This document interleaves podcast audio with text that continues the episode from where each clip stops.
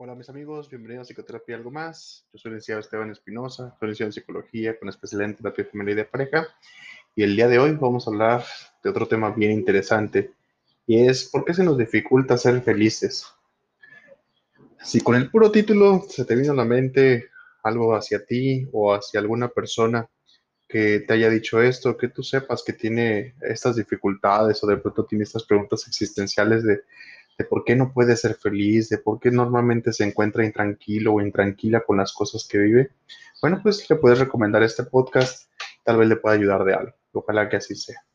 Vamos a comenzar, vamos a revisar varios puntos, vamos a ir eh, desde lo general, lo vamos haciendo cada vez más particular y esperemos que te pueda ayudar en algo. Ah, ¿Por qué nos cuesta tanto ser felices? Y es una pregunta que a lo mejor puede ser muy generalizada porque pueden ser muchas cosas para cada persona al menos en mi experiencia, normalmente nos cuesta ser felices porque vamos buscando donde no es adecuado buscar. ¿Dónde he visto yo que busca la gente? A veces lo busca en cosas materiales, eh, comprando cosas y nos vamos llenando de objetos que a lo mejor no necesitamos para nada. Olvídense de que a lo mejor nos pueden divertir un poco. Eh, a veces lo compras sientes como ese pico de felicidad y de pronto cuando lo tienes en las manos resulta que ya no te hace feliz como tú creías que te iba a hacer. De pronto disminuye a un punto donde, vaya, pues ya lo tengo. Y de pronto empiezas otra vez a scrollear, a buscar en internet y de pronto ves otra cosa y piensas, sí, este objeto es, esto es, si yo lo tuviera, estoy seguro que sería feliz, estoy seguro que estaría tranquilo. Y haces todo por comprarlo y de pronto lo tienes en las manos y pierde otra vez esa magia de felicidad que tenía antes de que lo tuvieras. Hoy en día eso pasa con mucha frecuencia porque tenemos más acceso a poder compras, hacer compras en línea. Te imagino en Amazon viendo cosas que a lo mejor no entras por algo particular. O sea, no entras al buscador y dices, voy a buscar esto. No, entras y es, a ver, ¿qué habrá de ofertas? Ah, y luego además, pues las aplicaciones son maravillosas hoy en día, son maravillosos vendedores, entonces sin que tú le piques a nada, te ofrece opciones que la misma aplicación acorde a tus búsquedas dice, yo creo que esto te puede interesar y resulta que sí te interesa.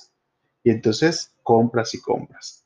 Y en todas las aplicaciones funcionan igual y entonces eh, tu celular, tu eh, computadora está llena de aplicaciones eh, desde tiendas chinas, desde tiendas departamentales, desde tiendas en línea, donde haces compras, puede ser ropa, puede ser ese vestido, esos zapatos, esa cachucha, esos tenis, que tú dices, es que esto yo sé, yo estoy seguro que me haría sentir muy bien tenerlo. Y le reitero, vas, te pones el vestido, te pones esa, esa camisa linda y pues solamente dura un instante y de pronto se difumina. Y tenemos que buscar más y entonces ese lugar no es el adecuado porque aparentemente no hay forma de que lo llenemos. También lo terminamos buscando en otras relaciones y no me refiero solamente a relaciones de noviazgo, de matrimonio, aquellos que son infieles, no, no. Esto también puede pasar con amistades, con relaciones casuales, eh, hasta de las formales, como te decía al principio. Buscamos en otras personas lo que pareciera que nosotros mismos no nos podemos dar o nosotros mismas no nos podemos dar, que es ese grado de tranquilidad, esa, esa paz, esa felicidad, y como yo mismo, yo misma no lo puedo hacer, entonces pues busco que alguien me haga pasar un buen momento. Y puede ser variado, desde, eh, no sé, que me inviten a una nieve o yo lo invito y platicamos.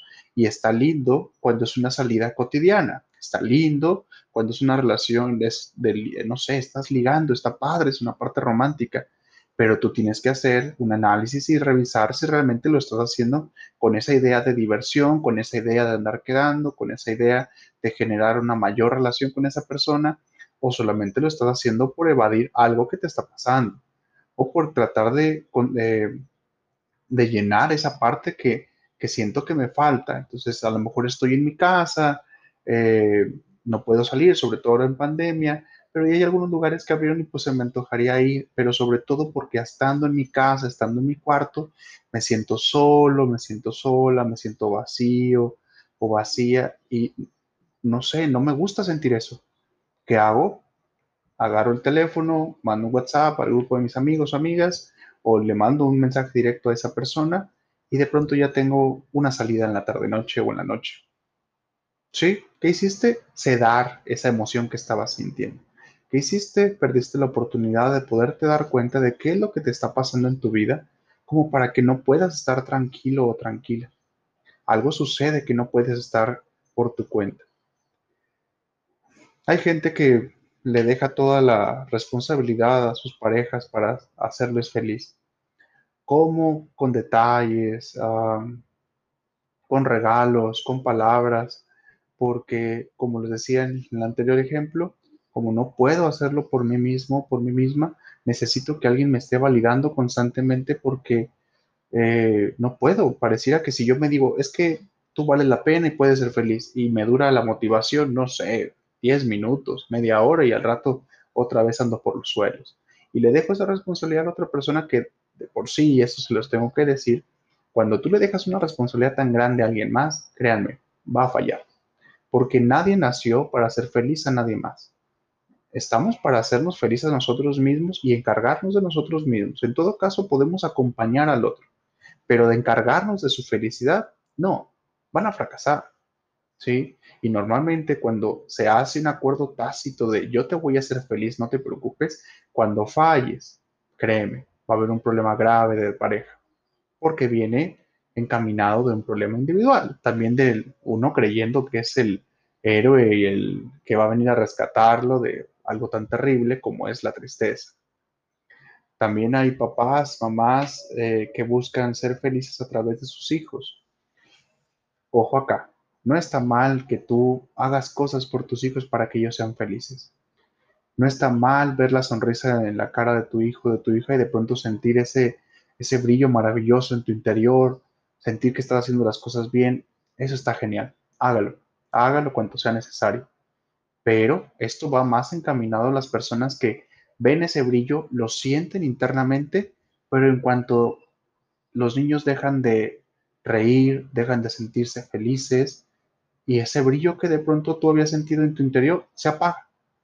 Y entonces necesito hacer otra cosa para que mis hijos sean felices, para yo ser feliz. Entonces es como una ganancia que yo voy a hacer, entonces no solamente lo hago porque mis hijos sean felices, lo hago para yo también ser feliz. Es diferente cuando yo me siento feliz por mi cuenta y aparte trato de hacer feliz a mi hijo o a mi hija. Es diferente. En el otro lo haces con, una, con, con un grado secundario a que tú tengas una ganancia. En el otro son dos cosas aparte. ¿Sí? Aquel que solamente busca la felicidad en sus hijos tampoco va a tener llenadera, como ahorita les he explicado. Es algo tan grande y es tan efímero, dura tan poco, que necesito hacerlo constantemente. Pensamos a veces que obtener logros como trabajos, logros académicos, también nos van a hacer plenos y felices. Y de pronto los logramos y, ok, tanto me dijeron que un grado de licenciatura me va a hacer feliz. ¿Por qué tengo el papel en las manos y no me siento feliz? Por el contrario, me siento con más miedo porque ahora es salir al mundo laboral y pues resulta que apenas me dieron el título y pues soy desempleado. Cambio de estudiante a desempleado porque no soy feliz. porque tanto tiempo pensé que una maestría me iba a traer eh, algo agradable y sigo frustrado porque no me siento feliz? porque ahora logré el, el trabajo de mis sueños? me siento bien en el trabajo, pero no me siento feliz en la vida cotidiana. ¿Por qué si tanto tiempo añoré ganar esta cantidad de dinero, porque ahora que lo tengo no me siento feliz? Recuerden estas cosas porque constantemente lo buscamos hacia afuera y ahí no es. La felicidad se construye desde dentro de ti y no desde afuera para que te haga feliz y ahí nazca la felicidad. No, porque pasa lo que les dije en los ejemplos pasados. ¿Sí? Es efímero, dura muy poco. En cambio, cuando se construye desde adentro y tú empiezas a estar conforme contigo mismo, contigo misma, no necesitas buscarla en ningún otro lugar, no necesitas buscarla con ninguna otra persona porque nace desde ti. Es un trabajo complejo poder llegar a tener esa construcción interna. Tendrás que trabajar en tu autoestima, Tendrás que ir hacia las heridas emocionales con las que cargas y que probablemente, muy seguramente están abiertas. Tendrás que trabajar los problemas con esas personas importantes de tu vida. Tal vez pienso en tu mamá, tu papá, abuelos, tíos, eh, conocidos, que esas, esas personas tan importantes, en algo pasó que a lo mejor no te permite todavía sanar algo interno y, te, y no te permite ser feliz. Ahí es donde está el trabajo. Ahí es donde realmente lo vas a encontrar. Y después de eso, te vas a dar cuenta que no necesitas buscar la felicidad, porque siempre estuvo contigo. Sí, siempre estuvo ahí.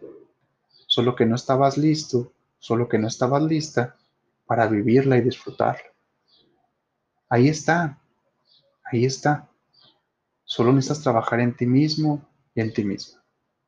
Bien, mis amigos, mis amigas, esto es todo por hoy. Ojalá que les guste el podcast recomiéndenlo y nos vemos la siguiente. Cuídense mucho, les quiero mucho. Bye.